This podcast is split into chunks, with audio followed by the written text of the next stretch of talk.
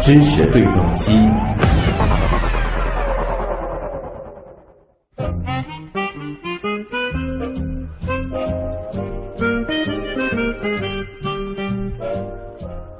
在短时的雷雨和强降水当中呢，上海在昨天是正式入梅了，而今天啊，也可以说是雨淅淅沥沥的一直在下，阴雨天呢仍然在持续，而上海中心气象台呢也是一度发布了暴雨蓝色预警。从明天开始的三天呢，上海是处在雨带北部边缘，将会是阴到多云，有短时阵雨的天气，而二十四号开始呢，主雨带北台至江环地区。届时呢，全市又多雷阵雨。反正呢，哎，不管是什么样的具体的天气情况，总归一个主旋律，在之后一段时间是不会少的，那就是下雨。入梅了，梅雨时节，也就是咱们俗称的黄梅天。指的呢是咱们的长江中下游地区，我国的台湾地区，还有日本中南部、韩国南部等地啊，在每年的六月中下旬到七月上半月之间持续阴天有雨的这种气候现象。而这个时段呢，正是江南梅子的成熟期，所以呢被称之为梅雨。当然了，其实各地的气候时节不同，入梅的时间呢，其实也是不尽相同的，时长呢也并不固定。拿咱们上海来说啊，常年的出梅日是在七月十号，那么平均梅期长度呢大约是二十三天，而有气象记录以来，徐家汇站最早的出梅时间是在一九三六年的六月九号啊，六月九号就出梅，这个真的早。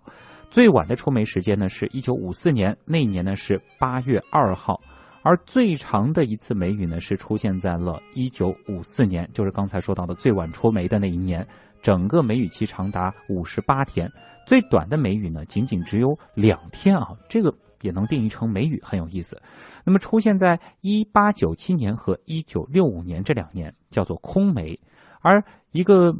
通常的这个梅雨期呢，平均降水量大约是二百四十三点一毫米，这个呢，相当于上海年平均降水量的五分之一啊，这个降水量其实还是非常的大的。那么，什么样的天气特征才说明我们是正式入梅了？梅雨期除了大雨和闷热，还有哪些特殊的气候现象？接下来的时间呢，我们邀请到我们的老朋友，上海气象局的首席服务官吴瑞老师一起来聊一聊。吴瑞老师，你好。徐总好，听众朋友们，大家好。嗯，这个既然已经入梅了啊，可能还是老生常谈了，我们得再来说一说，就是这个梅雨的定义它是怎么回事？我们气象意义上是怎么样去判断入梅、出梅啊这样子的一些节点的呢？嗯嗯，梅雨呢，就是主要还是指的是中国长江中下游地区，包括台湾、包括日本的中南部和韩国的南部等地呢。嗯，它每年的六月中下旬到七月的上半月，它会有一持续的。降雨的这种现象，那从机制上来说呢，其实从根本上来说，它其实就是我们所说的这个季风的爆发，特别是就是我们讲的夏季风或者讲东亚季风的爆发啊，就是因为我们可能如果从呃这个天气的冷，这个地球的冷热的影响来看啊，我们原来这个是等于是冷空气控制的，现在呢是暖空气控制，暖空气从哪里来呢？从海洋上来啊，那我们从海洋到陆地那。主要以这个南风或者西南风这样一个情况啊，然后在就是，其实，在我们这个我们长江中下游地区降雨之前啊，大家可以呃很这个就是可以往前再推一下啊，我们其实是可以看得到我们广东的华南啊，包括广东、广西、华南的一些地区，这个降雨是非常的明显啊。这个也呢是其实被称为叫华南前汛期，也就是在我们这个。长江中下游地区的这个汛期的来临之前，它的一个预演啊，其实也就是说，我们的季风这个夏季风或者叫东亚季风在呃形成以后，它这个对我们这个大陆开始进行这个就是这个侵袭的时候啊，它是有一个向北这个逐步推进的过过程，对，所以这个就是我们。呃，可能在前汛期是四月四月到六月，而到了我们的这个梅雨期，就是到了六月到七月这样一个这个情况啊。就是其实大家可以如果说就是呃，从一个天气机制的这个角度来理解呢，我觉得这个地方会更好去知道啊，这个雨其实并不是说凭空而来，而是从南面一点点上来的，这个向北对推进。所以华南前汛期的话，就是如果经历过的朋友，可能也会觉得，就是感觉上会类似于梅雨吗？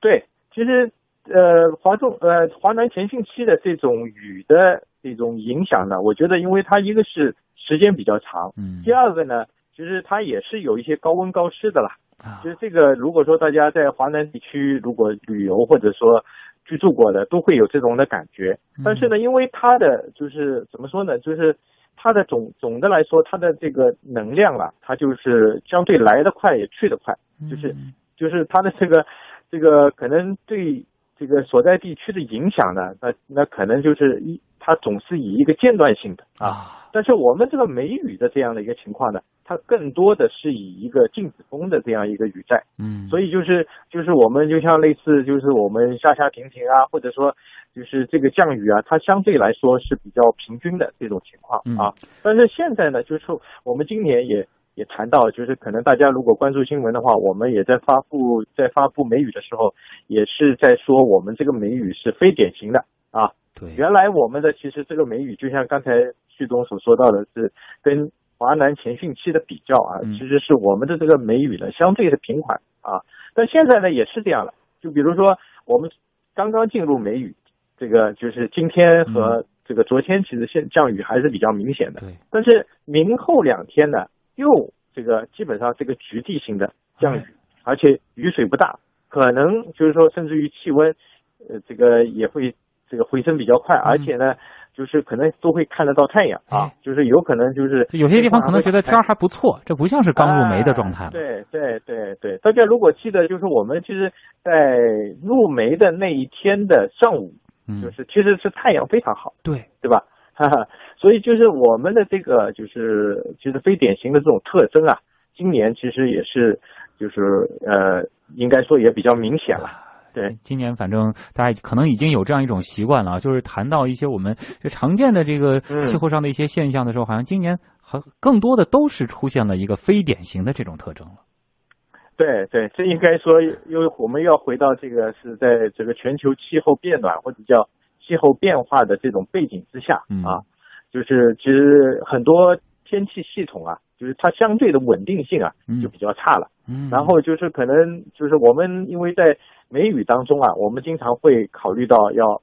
西太平洋的副热带高压、西南季风啊、中高纬度的这种主晒高压和西风带的一些短波潮。那这些呢，本来就是我们知道，就是这这几股力量，往往它在就是我们比较长的时间里面啊，大家就是可能无论是这个从古代从古到今了，对吧？就相对比较稳定，我们才会形成这么一个概念，对吧？但现在呢，就是比如说我刚才说的那几个系统呢。相对就是说，他们的变化呢，就相对要要要频繁一些啊，变化的幅度也大，所以这呢就形成了可能就是类似维持这么一个梅雨的系统啊，它就呃就可能会多变一些啊，对。哎，呃，前面其实也谈到了这样一个知识啊，就是除了我国的长江中下游地区之外，包括我国的台湾地区，还有日本的中南部、韩国南部等地，其实也都会有梅雨的现象。这个的话，是不是可以说，就是如果从地理上看的话，这几个地方它其实还是在一个呃相对集中的，或者说是在一个系统里面的？呢？对对，应该是在一个系统里的，因为这个呢，其实如果说我们说的，就是说刚才说的这个梅雨带或者讲梅雨风，它其实它的就是这个呃长度啊，它其实是可以达到这个几千公里，甚至于上万公里这样一个一个幅度了。嗯，但是当然就是说它在这个梅雨带上的这种就是变化还是有的，但是就是说如果我们从卫星云图上看的话，它是非常的明显的这一条带啊，从就是可能最东面可以达到这个日本或者韩国的地区啊，然后最西面呢可以达到我们的这个西南地区啊，西南地区包括甚至于就是像越南啊、缅甸啊这些地方都会就是擦到了啊。然后如果说这条带的南北方向呢，就是我们讲最北面可能会达到我们的江淮地区的北部啊，甚至于黄淮的南部这些地区，然后再到这个南面呢，甚至于可以到我我国的这个台湾地区啊，就是它其实这个宽度和这个长度的这个范围都是比较大的啊，这其实是非常巨大的一条带状啊！这很多人可能想到这梅雨就觉得好像是上海及周边的一些地方有，其实有梅雨的地方远远比我们想的要多啊。那么另外一方面，就是因为我们刚才提到了很多地方，其实主要还是集中在东亚这个范围，在世界上的这个其他地方会有形成类似于梅雨的这种条件的这种地方吗？嗯嗯。这个呢，就是如果我们从世界的这个全球的天气来看啊，确实就是，就是这个是中国所特有的。包括我们如果说的更这个，我觉得就是从历史的角度来说呢，其实这个梅雨也是给了就是东亚地区这个文明的这个延续那么长的时间啊，就是因为就是这个呃，大家如果看到这个美洲地区啊，包括欧洲地区啊，他们的这个其实。就是这样充沛的雨水的供应啊，它其实是还是比较少的，而且是这样，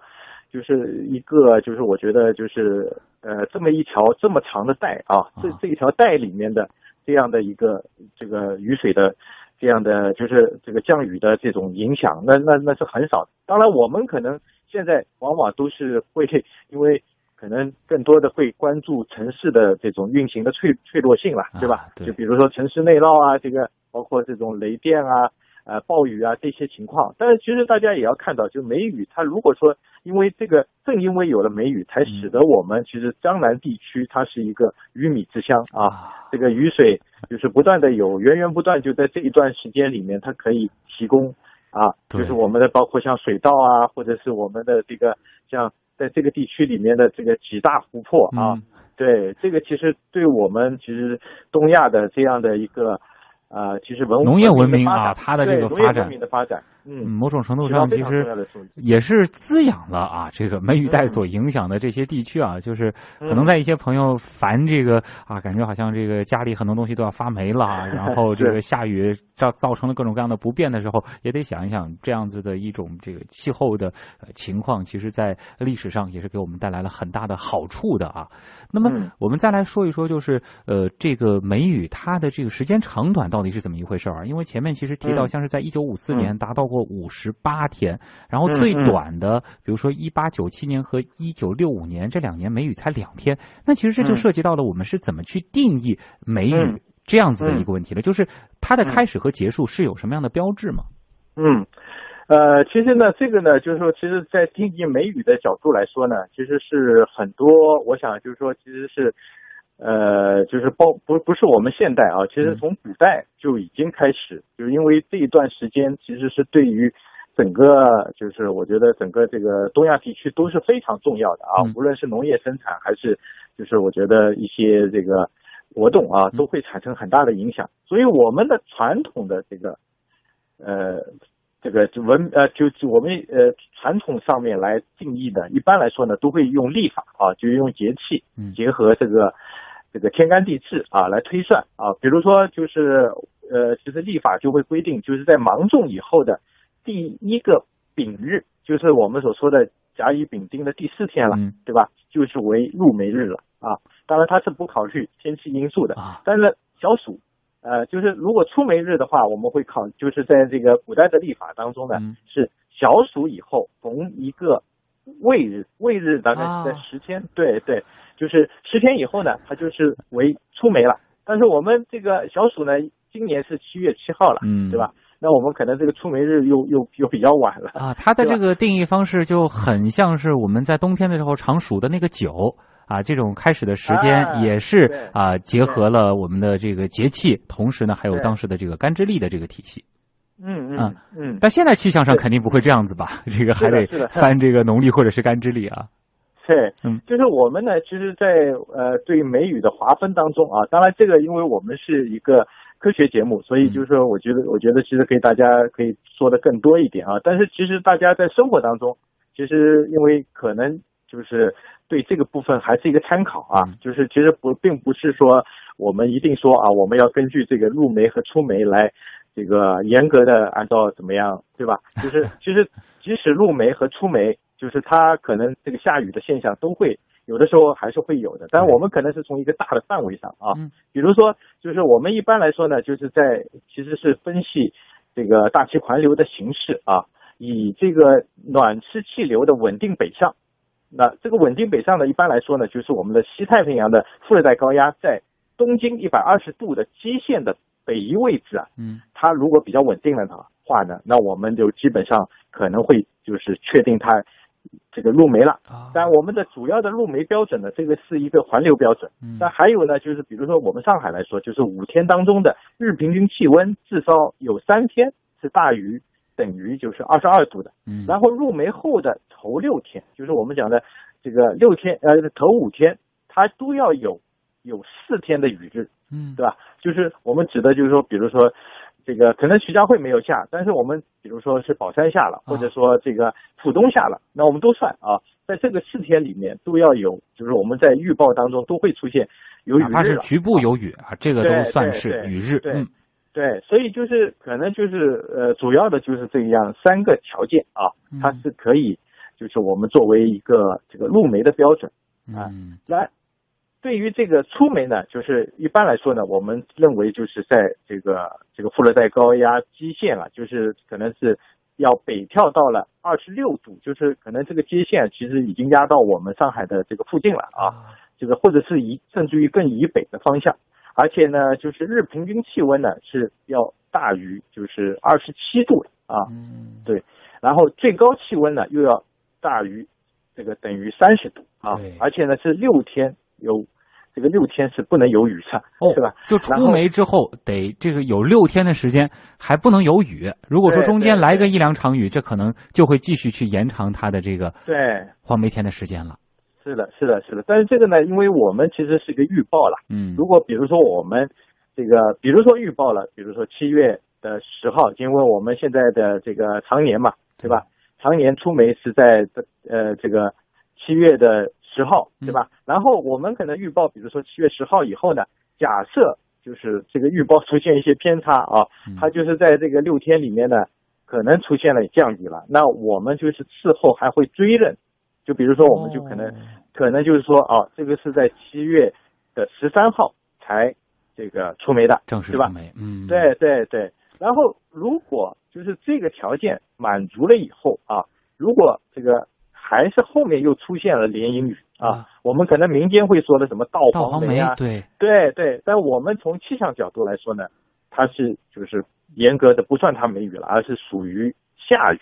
就是夏天的雨。也就是说，其实就是正式的这个出梅之后，的确也有可能会出现一种这个类似于梅雨的，可能有几天它也是持续的这个降雨量比较大的。但这个时候，我们从这个气象意义上来说，这已经不是梅雨的延续了，它是另外一个原因所导致的类似的这种天气情况。是的。是的，是的，因为历史上也会也会有类似的这种现象啊，包括其实就是说，所以大家其实我我在这里其实是要跟大家说，就是其实入梅和出梅啊，其实是一个渐进的过程啊，大家不要觉得我今天这个入梅了，好像我一下子家里就开始潮了，并不是的，是吧？入梅它其实前面就是这个，其实形式上面它都是慢慢慢慢慢慢在呃接近的，对吧？就是可能到了这个入梅标准的时候，它。虽然说是正式入梅，它其实也是个逐渐入梅的过程啊，这个进入梅雨的过程。但是出梅也是一样，就大家也不要觉得出了梅以后，哎呀，我就高枕无忧了，我可以晒东西了，那也不是，对吧？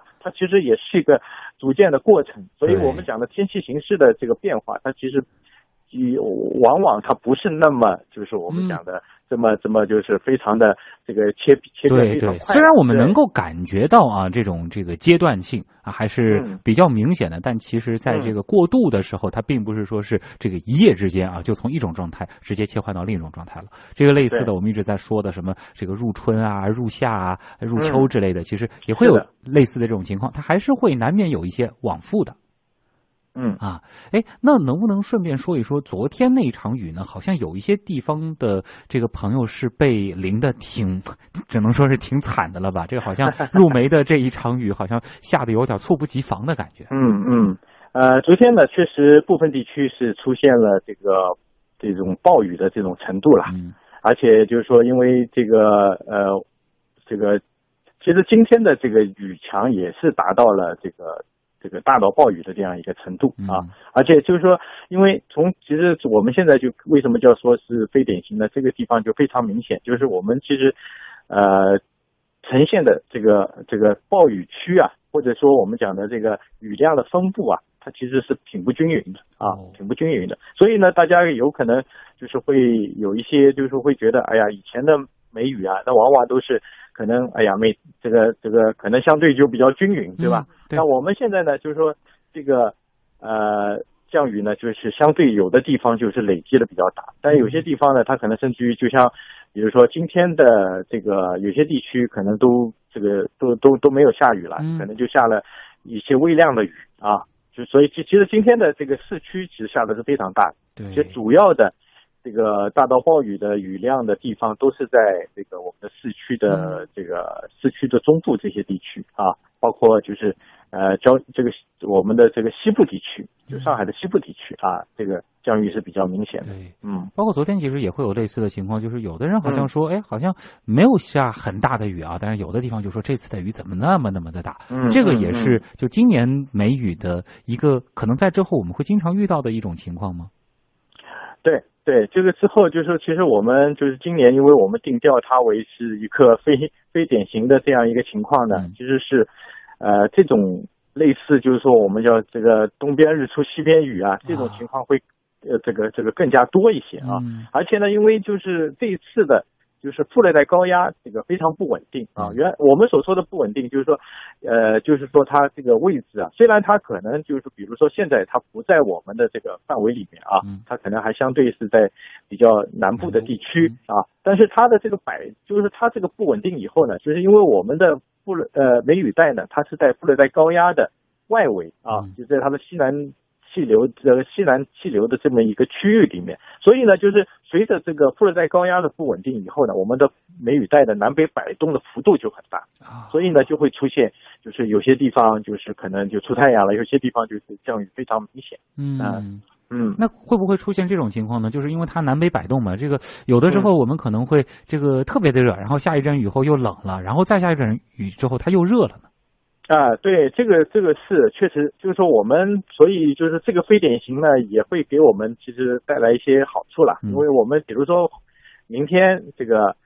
呃，后天它这个降雨比较少的话啊，不在我们的这个梅雨带的这个中心范围里面的话，我们就会感觉哎，好像不像梅雨嘛，对吧？哎，这个天气蛮蛮舒服的，对吧？对。但是，一旦这个比如说暖湿气流抬上来了以后呢，马上就会感觉，哎呀，这个就是天气。比较这个齁死了，哎，对，有些朋友呢，其实不是怕下雨，怕的就是又闷又热啊，然后还下雨，这个就很难受了。对，啊，而且呢，就是因为可能目前的来看呢，就是像这个副热带高压这样的不稳定的一个情况呢，就是在梅雨期间的高温，嗯，那可能会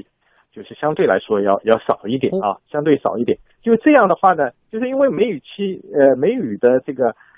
时间里面，包括就是在梅雨带里面啊，其实还是会出现高温天气。对，就是我们其实在历史上经常会有，就是如果出现一个三十五度的高，又出现三十五度的这种高温，或者三十三度啊，就大家就会觉得这个天气真的很难受了。没错啊，很难受。对，因为我们最近这两天都是二十二十六度啊，二十五度啊，其实一下雨可能就是体感温度还会更低。是啊，对。那其实大家这个这个闷热这种，哎呀，潮乎乎的那种感觉可能会稍微好一点。对，所以就是作为入梅的第二天啊，今天人的这个体感上起码不会有那种啊传统的对于梅雨季或者说黄梅天的那种刻板印象啊，就是说这个闷热潮湿。今天整体来说还是甚至可以用凉爽来形容今天的整个的体感温度啊。对，嗯，对。那么像今年的这个。非典型的这个梅雨季啊，它的这个持续时间也会是非典型的吗？对，就是呃，这个呢，目前呢，就是根据我们的预测呢，其实是梅雨期是要偏这个偏短的，偏短的。就是入梅呢，我们是接近常年的，但是呢，就是出梅可能是比较偏早一些啊。这个这个就是可能常年是在七月十号，但是我们现在可能考虑它可能会会要提前啊，提前几天的，嗯啊。然后梅雨量呢，就是而且呢，就是这个从常年的来看，我们是在二十四啊两两两两百四十三点一毫米。嗯，我们呢现在预计呢，这个梅雨量在两百到两百六十毫米。这个这个呢，就是可能呃一般情况呢，可能我们还是认为它相对是要比啊这个我们常年的值是要偏少的啊。而且呢，就是梅雨量呢，它也是呈现一个南多北少。就是我刚才说了，就是虽然这个副热带高压它它这个是在这个就是在北面了，但是它很不稳定，所以它造成了就是可能就是这个摆动啊，可能是南面的这种影响会比较大一点，嗯，北面的呢就会相对少一点。这个怎么理解？南北呢？是上海以北以南，还是说是上海这个行政区域的？比如说崇明，它算是北，然后奉贤算是南呢？对对对，是行政区域是在就是上海的这个范围里面的。就是说，可能奉贤下的会多一些，然后崇明相对会下的少一些，可以这样理解。是的。是的，是的，这个是相应地方的这个朋友可以做一下准备了啊。呃，最后还有点时间，我们就来说一说啊。这因为您刚才也提到了，整个的这梅雨季时间可能会比常年略短一些。那么梅雨季之后啊，大家就比较熟悉的就是真正的所谓盛夏的感觉就来了。是的。那么今年的这个夏天，现在有没有一些预判呢？啊，今年呢，就是我们其实触梅以后啊，大家就是刚。刚才大家就知道了，就是说，其实是我们就直接是副热带高压直接北跳了啊，北跳到了这个二十六度，就是我们的北呃北纬二十六度以北了。然后这个时候呢，基本上我们是在这个副热带高压的边缘，或者就在副热带高压的中心啊。嗯，就是这个这个时候呢，其实就是说，我们知道这个雨带啊，它被北抬到了，就是我们讲的华北地区啊，就华北的雨季开始了啊。然后我们这边呢，就是开始，就是我们讲的这个盛夏天气，就是以这个午后的雷阵雨啊，热雷雨为主啊，热雷雨为主。就是因为我们大家可以看得到，就我们如果出梅比较早的话，就盛夏也是来的比较这个这个早了，对吧？那我们预计呢，其实在这个就以这个徐家汇站为例啊，就是我们的高温天数呢，可能会考虑它在二十五到三十一天了，嗯，比。比起常年的十五天是要偏多的。不过呢，就是其实，在我们这个进入两千年以后啊，其实是这个我们知道这高温天数啊，就是其实是这个高居不下的啊。就是这个常年，因为我们是从一九八一年到二零一零年的这么一个统计了。嗯，对对。然后就是可能大家要关心，就是这个像这种酷暑天气，三十七度以上的酷暑天气，其实也是比较多的，是五到九天，也比常年要。这个四天呢，要要偏多，而且呢，极端的最高气温是可以达到四十度左右的。对，所以大家这个。可能也是要做好一些准备啊，所以就是可能呃不是很喜欢下雨的朋友呢，这个也要稍稍的珍惜一下梅雨时节带来的这个 凉爽啊，因为有可能在之后今年的这个夏天呢，体感上还是会偏热一些的啊。嗯，好，那也再次感谢我们的老朋友上海市气象局的首席副官吴瑞老师和我们带来的分享，谢谢您，再见。好好，再见。不确定那一刻我们真的动了心，不曾怀疑。伴着这首李宇春的《下雨》啊，和大家简单的分享一下，我们说黄梅天的所谓防霉指南啊，其实很多的细节呢，有生活经验的朋友应该都很熟悉了啊。那我们这儿也和大家再来说一说吧。梅雨天呢，衣服要常洗常换，而且呢，最好是选择那种易干并且布料滑爽的衣物。空调房内呢，穿上有袖子的衣服啊，护住肩头，最好呢是穿上长裤遮住膝盖，使得这个关节等部位呢可以得到一定的保护。当然呢，要说啊，黄梅天即使没有雨，湿度其实也比平时要来的大，真菌呢会异常的活跃，癣等皮肤疾病呢容易在身体的各个部位蔓延，因此呢，梅雨季啊，大家需要格外的注意卫生，保持家居衣物的通风干燥。在这个季节里呢，衣橱里的衣物如果水分过多，加上空气不流通，霉菌呢很容易繁殖。因此呢，存放的衣服、棉被啊。不但是要在之前先洗干净，还应该彻底晾晒之后才能够入柜储存啊！我相信，因为今年其实梅雨来的稍稍晚了一些，很多朋友应该是提前做好准备了。当然了，除了什么樟脑丸、防霉饼等常用的防霉用品之外，超市里呢还有一些竹炭木制品等等的吸湿除湿的用品，也可以降低衣橱柜子里的湿度。呼吸相同最后做个提醒，梅雨时节也是细菌性食物中毒的多发期，在这一时期呢，饮食上应该多加注意，谨防食物中毒。